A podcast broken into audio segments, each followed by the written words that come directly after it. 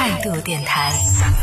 这里是为梦而生的态度电台，各位好，我是男同学阿南，来喽来喽，各位小可爱，你等了一整年的年度热词终于来了。每年到了年末的时候，各大平台都会推出各种各样的盘点，从年度热歌、年度热词到年度新闻、年度人物，大家都希望在这一年结束之前，可以通过这样的一些盘点，为这一年画上一个圆满的句号。但是，一年三百六十五天当中，每天都有各种各样的新鲜事、大事件在发生着，想要通过短短的十个词来做一个总结。多多少少有一点装不下的感觉，于是你就会发现，每年在年末的时候，由不同组织、不同平台进行的年度热词、年度流行语的盘点都会有所不同。那到底哪个榜单的总结才是最能够代表这一年的呢？只能说仁者见仁。那在本期节目当中，我们将会对近期搜狗国家语言监测与研究中心、咬文嚼字编辑部、语言文字周刊四大机构平台发布的榜单数据进行一个综合对比，看看当中提到的这些年度热词与年度流行语是不是你心目当中的二零二一年度关键词呢？首先，我们来关注到的是搜狗发布的二零二一年度十大流行语：躺平、社交牛叉症、YYDS、绝绝子、小丑竟是我自己、拿来吧你、多损呢？我 emo 了，你好像有那个大病，绷不住了。接下来关注到的是国家语言资源监测与研究中心发布的二零二一年度十大网络流行语：觉醒年代、YYDS、双减、破防、元宇宙、绝绝子、躺平、伤害性不高，侮辱性极强。我看不懂，但我大受震撼。强国有我。接下来关注到的是咬文嚼字编辑部发布的二零二一年度十大流行语：百年未有之大变局、小康、赶考、双减、碳达峰、碳中和、野性消费、破防、鸡娃、躺平、元宇宙。最后来关注到的是语言文字周刊发布的二零二一年十大网络流行语：卷、内卷、躺平、破防、emo、YYDS、夺损、更续、社恐、社牛、一整个某某柱、普信男女。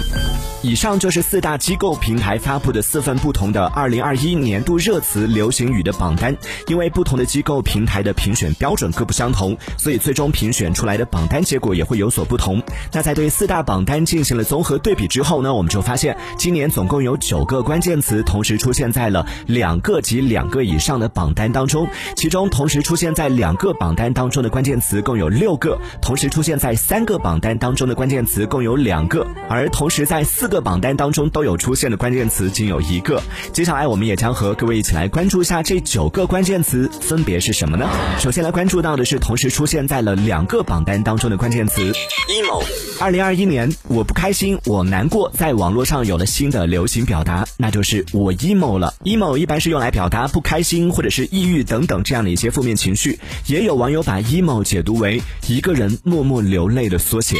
元宇宙，元宇宙可以算得上是二零二一年科技领域最火的一个概念了。二零二一年十月底，Facebook 正式更名为 Meta，更是将元宇宙的概念在全世界铺开了。元宇宙的前身是元界，最早是出现在一九九二年尼尔·斯蒂芬森的科幻小说《雪崩》当中，那是一个平行于现实世界的虚拟数字世界。元宇宙作为虚拟世界和现实世界融合的载体，同样也是蕴含着社交、游戏、办公等场景变革的巨大机遇。基于元宇宙而发生的一系列构想，背后是人类生活方式的重大变革。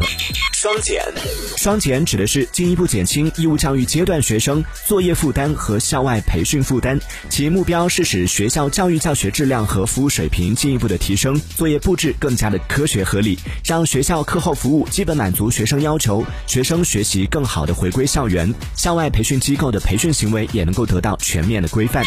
社恐、社牛，社恐的全称是社交恐惧症，原本指的是一种会因为社交焦虑而严重影响生活的心理疾病。不过现在流行的社恐们的症状其实并没有那么严重，我社恐往往只是一种带有调侃意味的标签，表达的也只是自己不愿意出门社交的心理，而藏在这背后的其实是人们因为恐惧陌生而想要逃避的一种人之常情。而社牛则正好相反，往往是在陌生的环境当中游刃有余，毫不胆怯的去开展。社交可以和原本并不熟悉的人迅迅速的打成一片。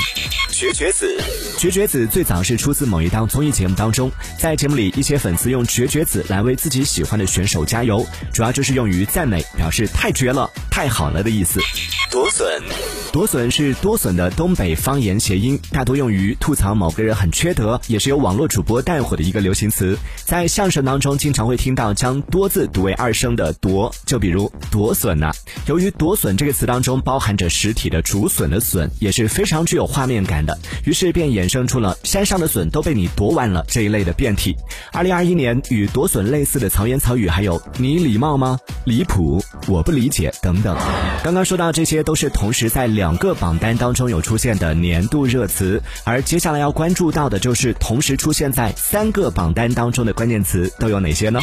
？Y Y D S，Y Y D S，相信大家都不会陌生，这是永远的神的拼音缩写。永远的神最开始是一个电竞圈梗。之后又慢慢的爆火出圈，成为了网络流行语，经常会用来赞许某个人或者是某一个事物非常优秀，在自己心目当中占据着极高的地位。值得注意的是，Y Y D S 从表面上看虽然完全是由英文字母组成的，但其实它是汉语拼音的缩写。而类似于 Y Y D S 这样的拼音缩写式的网络热词的流行，也正是拼音在信息社会作为辅助文字功能扩大的一种体现。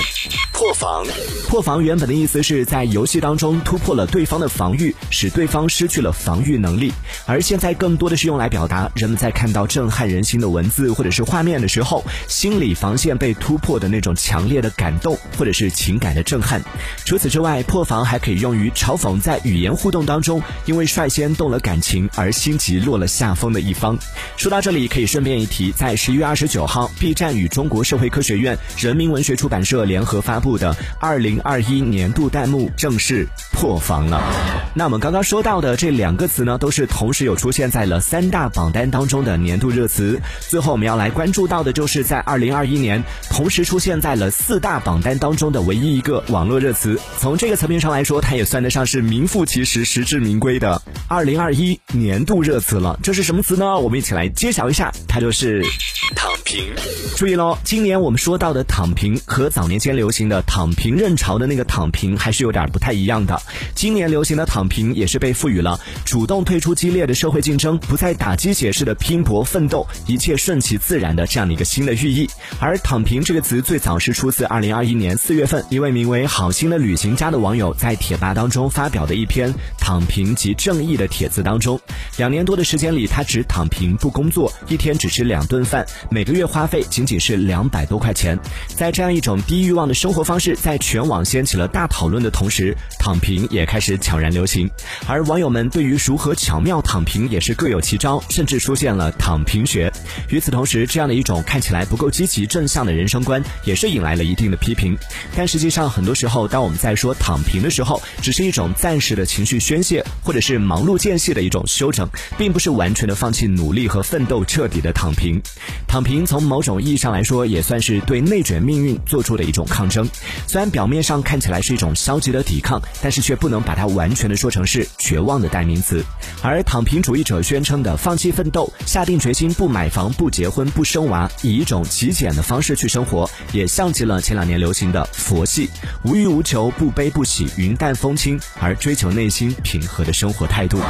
怎么样？听完了这些年度热词和流行语之后，有没有勾勒出了二零二一年你在网络世界上的一个生活轨迹了呢？当然，如果以上这些词都不能表达出你二零二一年的网络生活，你还有更多想要补充的流行语的话，也欢迎在评论区当中留言分享。正如我们之前说到的，每个机构平台在做出评选的时候，都会有不同的评选标准。就比如像咬文嚼字编辑部，他就表示说，评选流行语不仅仅是在选择一个工具性符号，也是在对其中的价值信息做出符合社会文明道德规范的甄别。而在他们今年的榜单当中，之所以没有收录“社牛”“社恐”“社死”或者是 “yyds”“ 绝绝子”“夺笋 ”“emo” 这些网络热词，主要就是因为价值原则。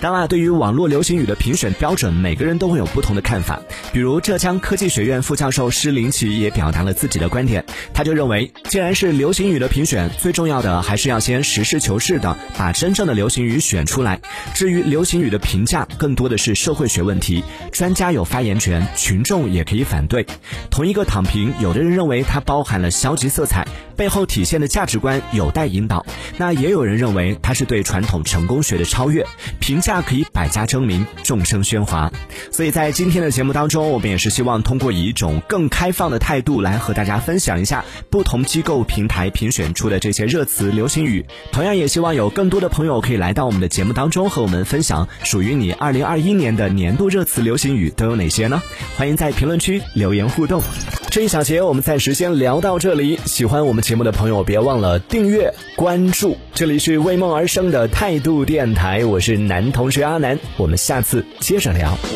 态度电台。